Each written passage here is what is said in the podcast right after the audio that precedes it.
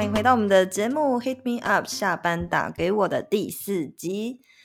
这一集呢，我们要来聊聊，就是关于到底为什么每个人都在创业？到底是因为这样才算是成功吗？嗯，其实像这个议题，我们两个就一直还蛮想讨论的。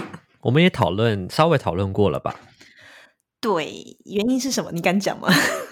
因为个人品牌，它其实就是自己出来创业。很多个人品牌在做个人品牌的人，就是有创业梦嘛。那已经有很多人其实已经踏在这个路上，然后很多人都很年轻，然后很就很多想法。然后我们就有想说，我们就有讨论过说的价值观，对对对，或者是说你还没有经历过。好危险的！感觉你在踩地雷，对 对对，你刚刚很像在踩地雷踮脚，很怕讲错话。好，我来说一下好了。我觉得原因是因为吼华社群呢，你就会一直看到很多很多人在释放一个讯息，就是哎，我正在创业哦，Hello，我在创业哦。好像呃，他可能不是一个很有丰富的工作经验的人，或许是学生，或者是可能刚毕业，也很流行说，哎，我大学毕业就是要去创业，我没有要进公司工作，仿佛这样子就是好像是一种流行，好像或是就是看起来很成功。你觉得为什么会有这样的社会现象啊？可能因为。台湾的薪水环境吧，让他们觉得说做某一个固定的工作，可能就是会人生就可能只有这样一条路了。然后，他们就觉得说，哦，那所以创业才是人生胜利组的感觉吧？我猜啊，我我其实也不知道，因为我从来就没有创业的梦想。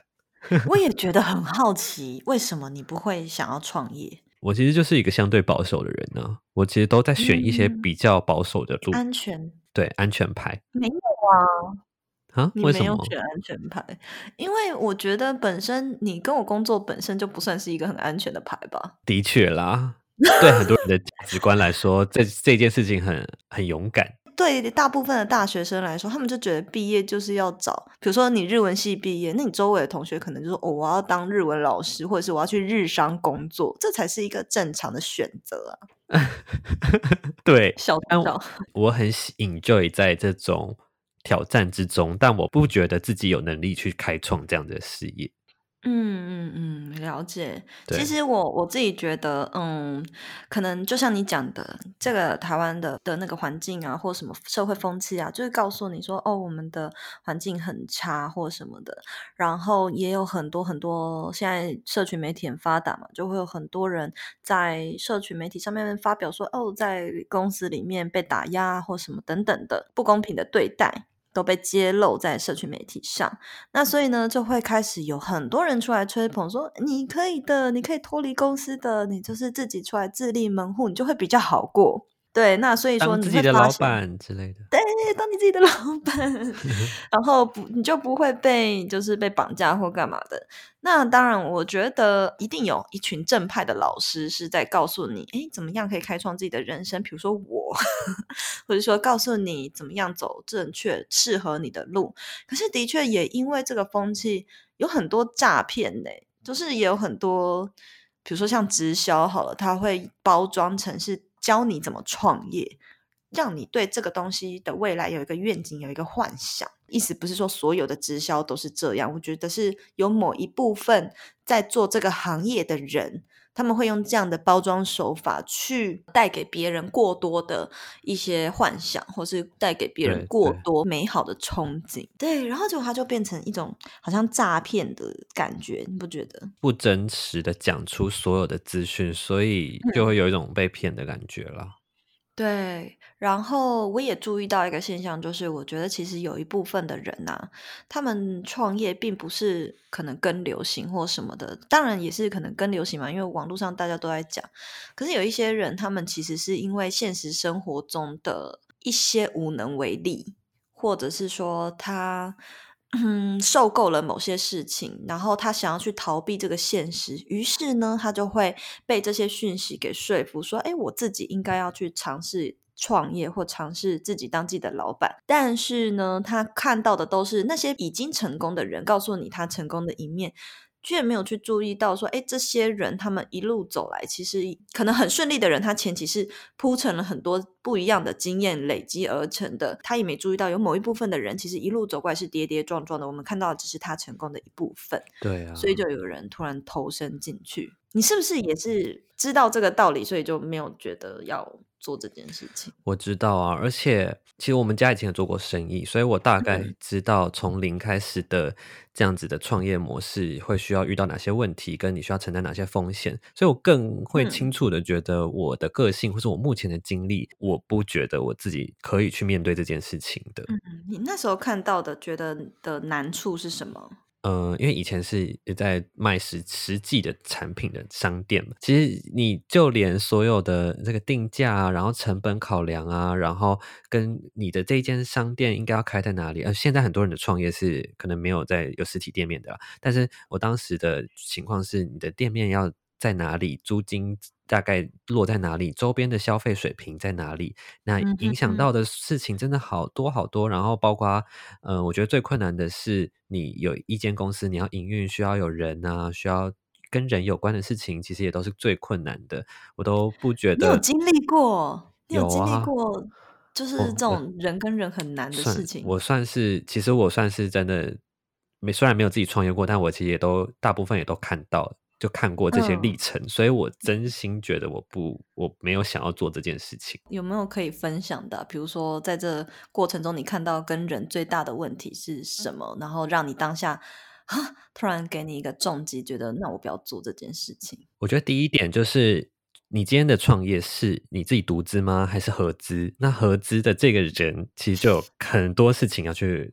沟通去跟他磨合，哦，而且你合资的对象到底是你的朋友吗？还是你的家人？还是一个也很危险？对，你以为你们个性很合，你以为你们的目标一致，真正在做生意的时候，嗯，你就会觉得天哪，处处都是碰壁。哦天呐，哎，你讲到一个完全是一个重点呢。对啊，因为你知道我在做工作室的时候，就是我在找你进来之前，我也是一直在思考说，哎，我要找的是，就是应该是合资的人在做这个工作室吗？还是什么？人脉有限的情况之下，你会去找合资的人，一定是从家人或是朋友下手嘛？对对对。可是我我本身就知道这有一定的风险，然后我很抗拒这件事情，我不想要拿任何一段人际关系。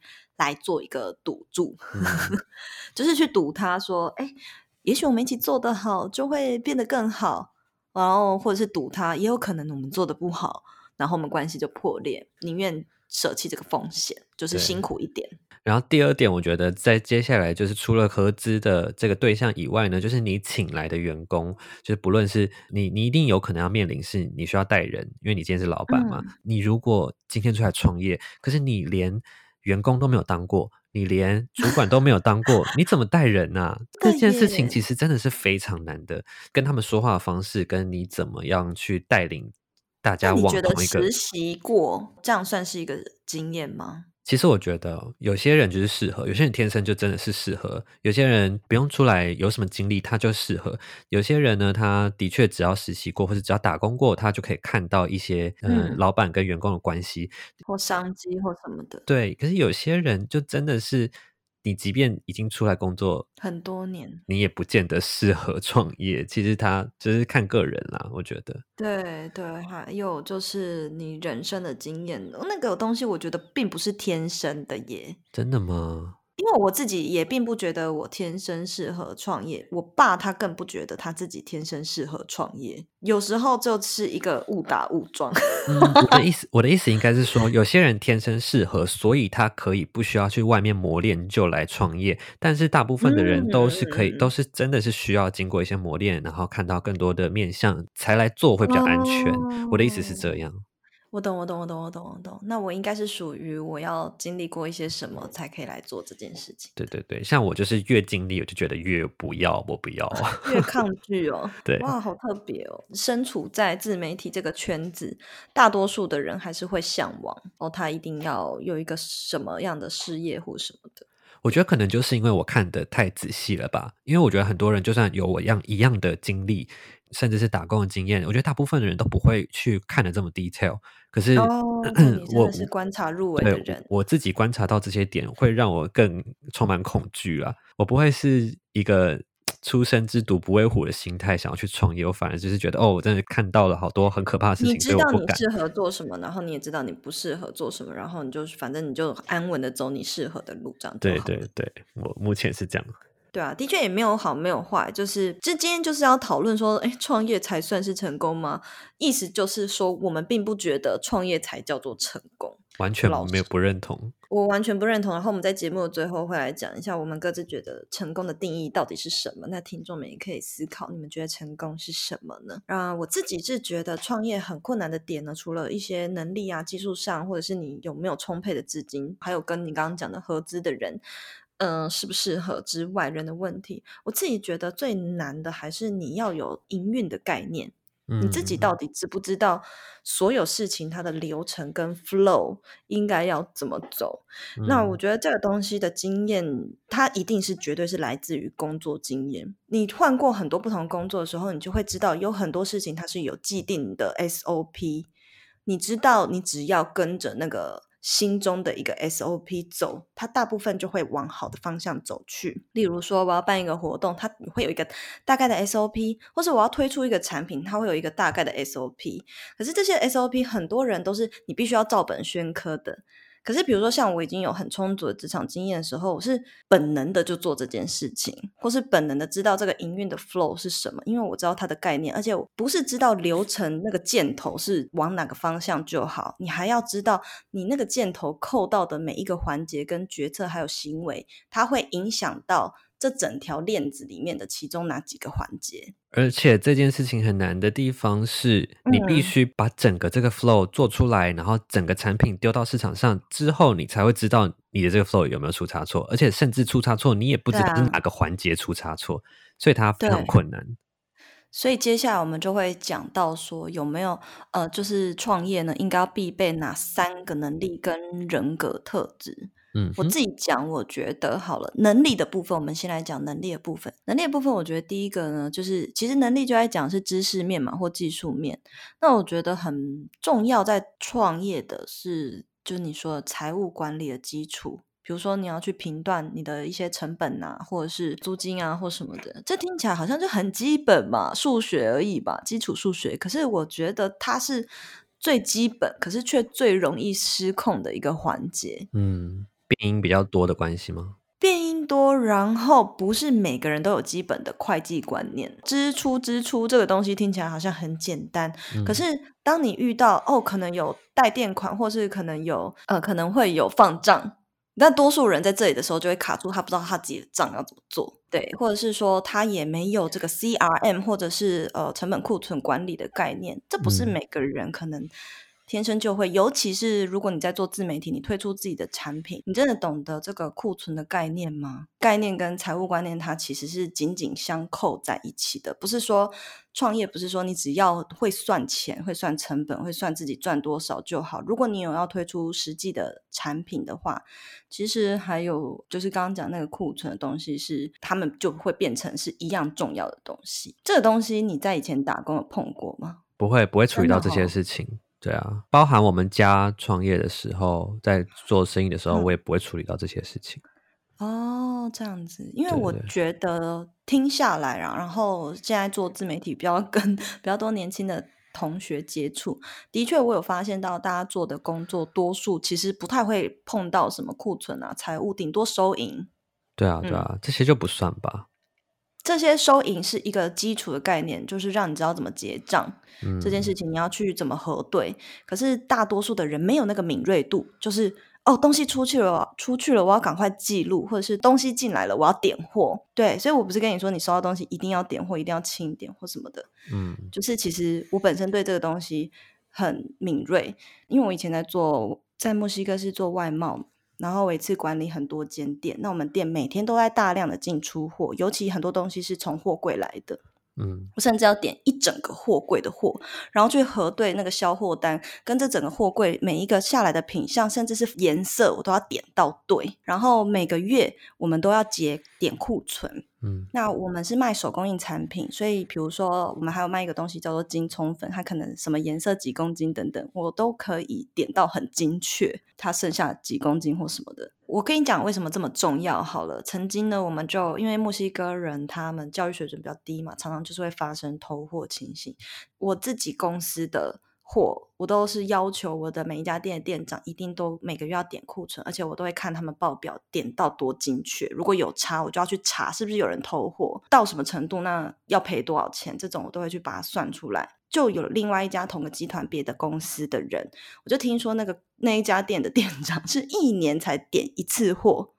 结果呢？他们对一年点一次货，然后前三年呢、啊，我在那边工作五年嘛，然后那个店长前三年都在做假账，交假的报表出去。后来呢，这家店换了一个新的店长进去之后盘点，发现这三年来他们少了一千万的货。天哪！然后超扯！三年下来，总共累积少了一千万的货。那这个新的店长他就发现很不对劲。那新的店长刚好是老板的亲戚，所以他很积极的要去解决这件事情。然后他就调查，发现每个晚上这家店的员工呢，就是墨西哥人，都在偷货出去卖，都从后门出去。可是这个店长他因为他懒得点货，所以呢。他没有发现这件事情，或者是他知道，可是他放纵，所以其实这件事情是蛮可怕的，是关系到一整家店，所以你就知道那家公司亏了一千万，然后到这个店长离职才发现。天 哪！好，对，所以呢，这是我刻意讲的一个小故事，告诉大家会计的基础跟这个库存的概念非常的重要，这是在创业上面真的要很注意的。嗯。然后第二个当然就是商业策略的整合，可是我觉得这种能力它也都是磨练来的，好像有没有这样的课？我觉得就算有好了，它一定也跟不上这个市场变动啊，你必须在这个市场里面去。体验才可以有的。嗯嗯嗯，你必须去内化这整个思维，你才能够随时可能外界有一些变动，你就立刻脚步跟上。对。然后第三个就是领导跟谈判力。其实我觉得这三个能力里面，就只有财务管理跟库存这个东西可以靠上课或练习得来。领导判断力感觉也是、嗯、你要历经过很多高压哦，对对对，我觉得也不是，也是经验，也是经验吗？嗯，谁天生就会领导？那我会蛮羡慕他的。呃，小时候都当班长的那些人，他长大未必是站在领导的位置。哎、欸，我我认真讲，你心里在笑什么？你小时候是班长是不是？没有，我是副班长。我是啊，吓死我了。对，我小时候不小心 diss 到你。那你自己觉得呢？你是不是有一些看法可以跟我们分享？好，我的我有三个能力，其实跟你讲的应该也都蛮像的。一个就是通盘的决策能力。嗯就是从上到下的，就像你说的商业整合吧。嗯、对啊。然后还有第二个是洞察市场趋势的能力、嗯，这个也好重要。我觉得有些人他脑中的这个商业模式很少，然后他就是看到一个事情，他就觉得觉得有人做可以成功，他也要跟进去做。哦，就是跟屁虫。这种事情真的很可怕。然后我就觉得啊、哦，很多人会有的盲点。你是跟我工作的时候才发现吗？还是说？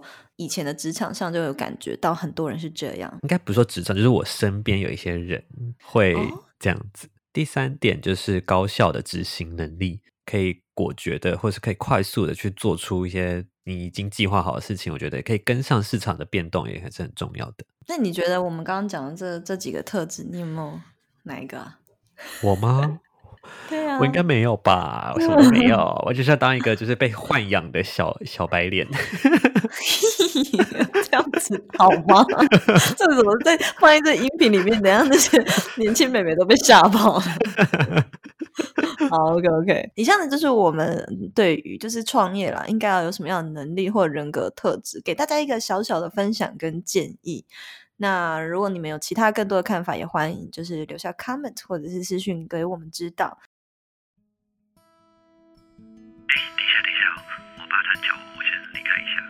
好哦，你是不是也想知道我是如何从精准转职找到更适合自己人生目标的职涯，又是如何斜杠养成打造自己的多重收入组合，最后不离职创业，开始了人生更精彩的选择呢？我的新书《你值得更好的梦想》将会为你一一解答。除了打卡上下班，你还可以拥有更多的可能性哦。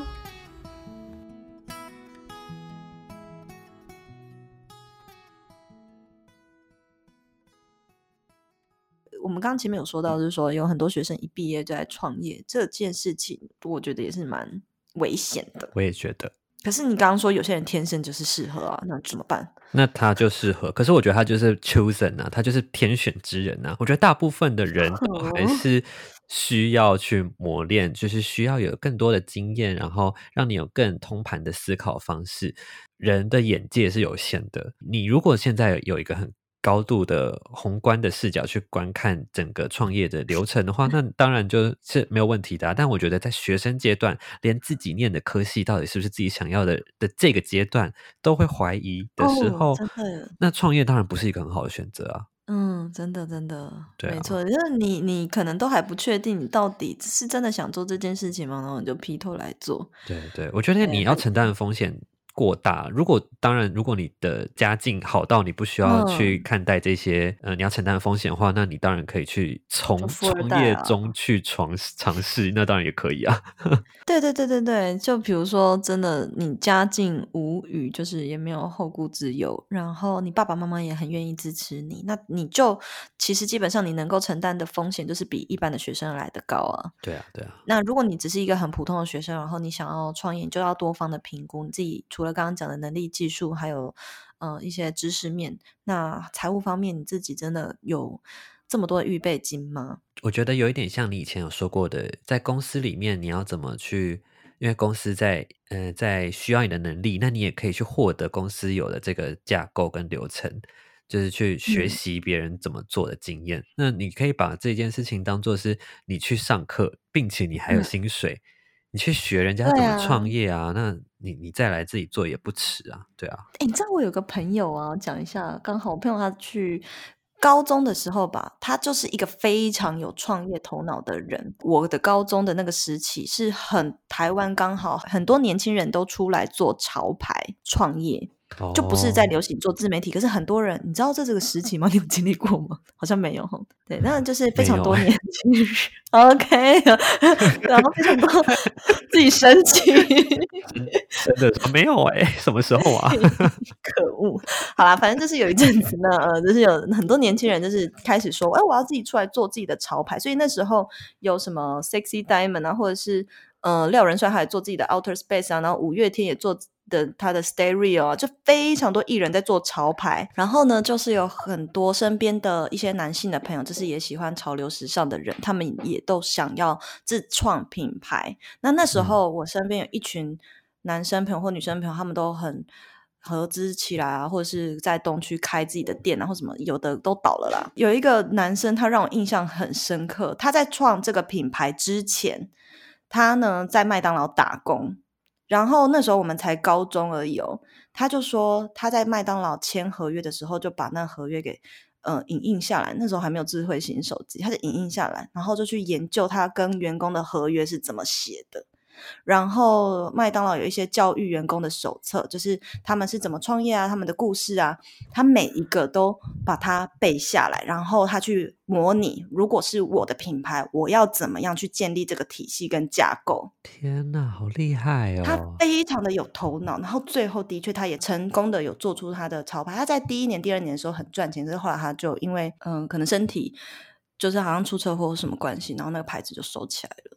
但我觉得这样子的思维真的非常正确，就是很猛。对啊，好棒哦！这真的是要把握所有机会去学习耶。对对对，可是并不是每个人在职场上都能够想，他今天来哦，全员就是像个活死人一样，就是哦，我是来工作的，做一做做一做。可他并没有想说，我要站在一个麦当劳管理者的高度去看他怎么做这件事情。我觉得有野心的人看的视角就是不一样，就不一样。对，不过最后呢，其实我觉得，虽然说讨论了这么多创业。的妹妹杠杠，然后也跟大家建议说，哎，有什么样的人格特质适合创业？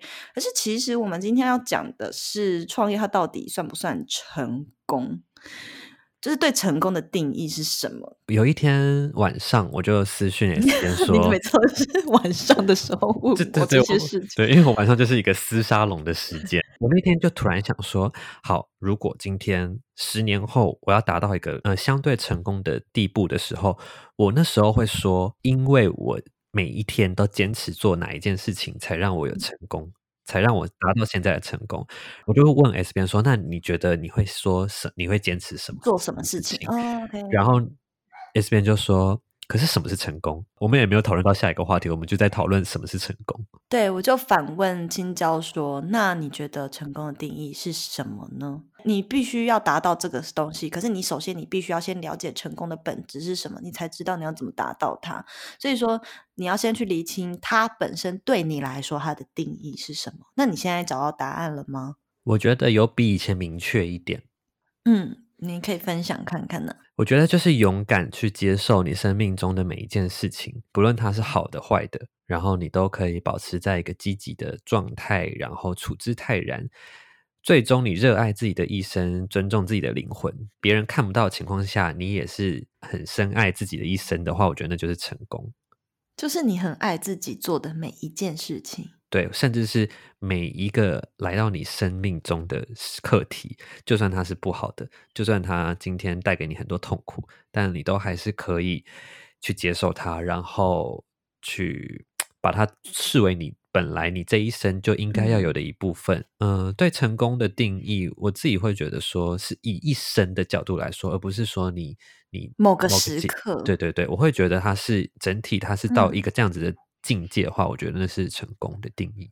但我觉得非常难。观世音菩萨或是妈祖，他们就超级成功。对对对对对，只有他们的地步才成功。我觉得 凡夫俗子都还没有到达这个地步。有啦，其实你知道吗？我那天不就分享给你看，我看书，然后有截图一个书的里面他写的东西，你记得吗？我记得。然后它里面呢，就是写的东西就跟你现在说的很像嘛，就是自重自爱，然后你尊重你在做的每一件事情，然后你对于你做的事情，你都非常的尊重它，也喜爱它的时候，其实你就达到了你自己的成功。也就是说，成功其实是由你来定义，而不是这个世俗的世界或者是这个社会架构跟制度所列出来的第一条、第二条、第三条，然后你全部都达成了，那才叫成功。嗯，所以说创业它并不是一个成功。我认为成功它并不局限于，就是我们刚刚说世俗的，比如说财富啊，或者是酬劳啊，或者是你的工作跟成就，或者是你有什么样的头衔。我觉得一个成功是当你拥有那些物质层面的东西，可是你也好好的照顾了你自己的身心灵。就是你的身体、心灵跟健康的时候，你都很全面，那才真的叫成功。你看，有一些人他很有钱，可是他身体烂到一个不行，你会说他很成功吗？嗯。但是有一些人他生活过得还可以，但他非常的心灵富足，然后他也把身边爱的人都照顾得好好的。然后他自己也过得很快乐，其实我就觉得他是一个极大的成功了。所以我截图给你那个书的画面，你说你觉得这样很难，其实我当下看完，我反而是觉得哇，那这样听起来成功简单多了。我反而觉得这样变得简单，哦、因为不断追求财富的人才是，就是那才是很难吧？就是为什么你要把自己推入一个很难的心境里面呢？但我倒觉得人人呢，他。工作就是人去做工作，去做这些知识化的东西，倒没有去探索自己的心灵难呢。你说什么什么意思啊？我觉得去往外界探索跟往内在探索，我觉得内在探索会更难。对呀，没错啊，也是啦。所以我觉得去找到你生命中的这个价值是，是我自己觉得听起来是蛮难的。至少对我来说，你要不被影响，然后对哦，我懂了，你的意思是。达到这个程度的难，对对对，我觉得要真的达到你刚刚描述的那个状态，我自己觉得真的可能要出家一下子，可能才会。因为我因为我觉得有一些人对于成功的定义是说，哦，他一定要年薪千万呐、啊、什么的，或者是他要几台超跑啊，这就是他的成功，或者说他可以扣他有几家公司啊，这种他的成功的定义。对于凡夫俗子来说，那是一个遥不可及的境界。可是你想想，如果你今天只要把身体照顾得好好的，然后你过得开开心心的，你就是一个你的成功的境界。那听起来是不是比拥有刚刚我讲的那些东西还要来得更容易达到？只是你愿不愿意去做而已。嗯，对。被我说服了吗？还是也还好？就是这件事情听起来的确比较容易，但是对于人们来说，它是一个很难去做到的事情。诶，大家都必须埋头苦干的工作啊，然后被制约啊，觉得学历才是最重要的啊，就不断念书，不断工作，就是要转换这个观念，让人们觉得说，只要把自己的内心跟身体，还有周遭的身边的人照顾好就好。这个心态，我觉得其实还是蛮难的。嗯嗯，就像有一个方法，就是你把你身外之物全部都烧掉，然后你就会专心注意你自己到底心里里面 缺失什么。你在助长大家就是 乱烧东西吗？以上呢，就是我跟青椒对于成功的定义的看法。那也欢迎大家与我们分享，你觉得成功是什么呢？那最后在 Q&A 的地方，我们有问粉丝说：“哎。”对于创业有什么样的疑问？然后有两个粉丝呢，他们提出了他们的一些问题。第一个呢，他想要问的是说，很懒的人适合创业吗？或者是什么个性的人适合创业？因为我们刚好像有稍微回答一下，哎，对，我们有讲到个性特质，什么样的人适合创业？但是懒不懒呢？我觉得跟懒不懒没有关系。我本身对啊，我觉得还好。对啊，我本身是一个超懒的人哎，看得出来吗？看得出来。真的，你这为什么看得出来？就是我觉得你就是生活上的事情可以越简单越好，把你的力气留在工作上。哦、呃，就比如说，我就叫 Uber 啊，然后叫 Uber Eat 啊，或者是，你的意思是这种，跟懒不懒没有关系。你可以跟我一样，就是在生活方面就是很懒啊，或者是躺在地上 发呆啊这种。可是你有没有自制力，那才是重要。因为我觉得懒不懒惰、勤不勤劳跟自制力它是没有关系的。就是你可以允许你在这半个小时里面懒惰半小时，但是你必须要克制自己说。自制自己说，哎，我今天要完成三件事情，我才可以去懒惰。哦，就还是可以懒惰，但你要有自制力。对啊，我觉得还是不一样的层面的东西。嗯、好，我讲一下好了。个性的话，我觉得是能够承担风险，就是他可以愿意承担风险，意思就是说你有没有那愿意负起责任的能力。因为创业，你就是每天都在面对风险。你有可能你今天要推一个东西，然后就是你今天的业绩是 zero，这也是一个风险呢、啊。创业它的收入或者是收益，或者是它就是有一个周期在的。你的金钱，你的 cash flow 它是有周期的，有高潮也有低潮，所以你能不能够承受低潮的风险，这个心态、心智能力很重要。然后第二个是我觉得个性要共荣共好，你要能够判断他今天这个 competitor，他在表面上看起来是你的竞争者，可是你要可以去抓住，哎，我们有没有什么可以一起成长，或是一起让这个市场变好的地方？你要有这个开放心态，而不是一昧的去打压你的竞争者。好，然后再来是最后，我觉得在做事情的时候不能够过度的优柔寡断，因为时间很有限，重要。光是最近就要决定决策很多事情，然后也要很快速的判断说，因为有些事情是不如你预期，然后你不能控制的外力因素的时候，你就必须要在短时间内快速决定你要不要做点什么改变。尤其如果你是创业的人，你势必会有有可能会有员工，你更不可能在员工面前表现出优柔寡断的样子。就啊，我该怎么办才好？对啊，哭哭啼啼。哦，那可是我很常在你面前优柔寡断吧，因为我不知道吃什么。不是，你不会在决策上面优柔寡断。对，哎，优柔寡断一些小事。如果连大方向都优柔寡断，会说啊，那我们这这今年要这样做吗？或者我们今年就是连规划上都这样子的话，那。听起来就对啊对啊，会大家会不知道我们到底在往哪里去啊。好，然后我自己的话，我会觉得你有三个个性可以，如果你有这三个个性的话，可以很适合，就是勇敢，然后越挫越勇，然后你相对冷静。我觉得勇敢就是敢创业的人，他都要很勇敢，自己把他想的太可怕了，所以很胆小，所以我觉得他需要勇敢。哦。对，然后呢？那我算是很勇敢。我觉得你很勇敢，越挫越勇嘛，就是你受到挫折啊。因为像我之前也有分享过的，第一次的失败都不是失败，就是之后你怎么去改善它，它才是比较重要。但是他创业呢，就是不断的在，那你也很勇敢，在精进啊。我很勇敢吗？对啊，那你也很勇敢啊。你干嘛？你干嘛要说说服我出来创业？我没有说服你出来创业，我只是告诉你，哦，你做的不错啊。OK，好。然后最后一个就是冷程序上一集称赞的部分。哎、欸，其实我们每一集，我们每一集都环环相扣，哎，哎，真的。刚刚说成功啊，也是刚刚好，还是刚刚，还是更好。好，然后呢，最后就冷静嘛，因为你需要去判断这个市场啊，或者是判断你的这个所有的你要做的决策。那我觉得你碰到任何突如其来的状况，你都能保持冷静是很重要的。哎、嗯，我算是一个过度冷静的人吗？我觉得算是哎、欸，真的哦，我觉得算是很冷静的人哦。因为我在就是可能轻松的时候，我可能也是会有情绪的人。但是如果是在工作上，我真的觉得我好像没什么情绪，我觉得自己好恐怖，好像冷血动物。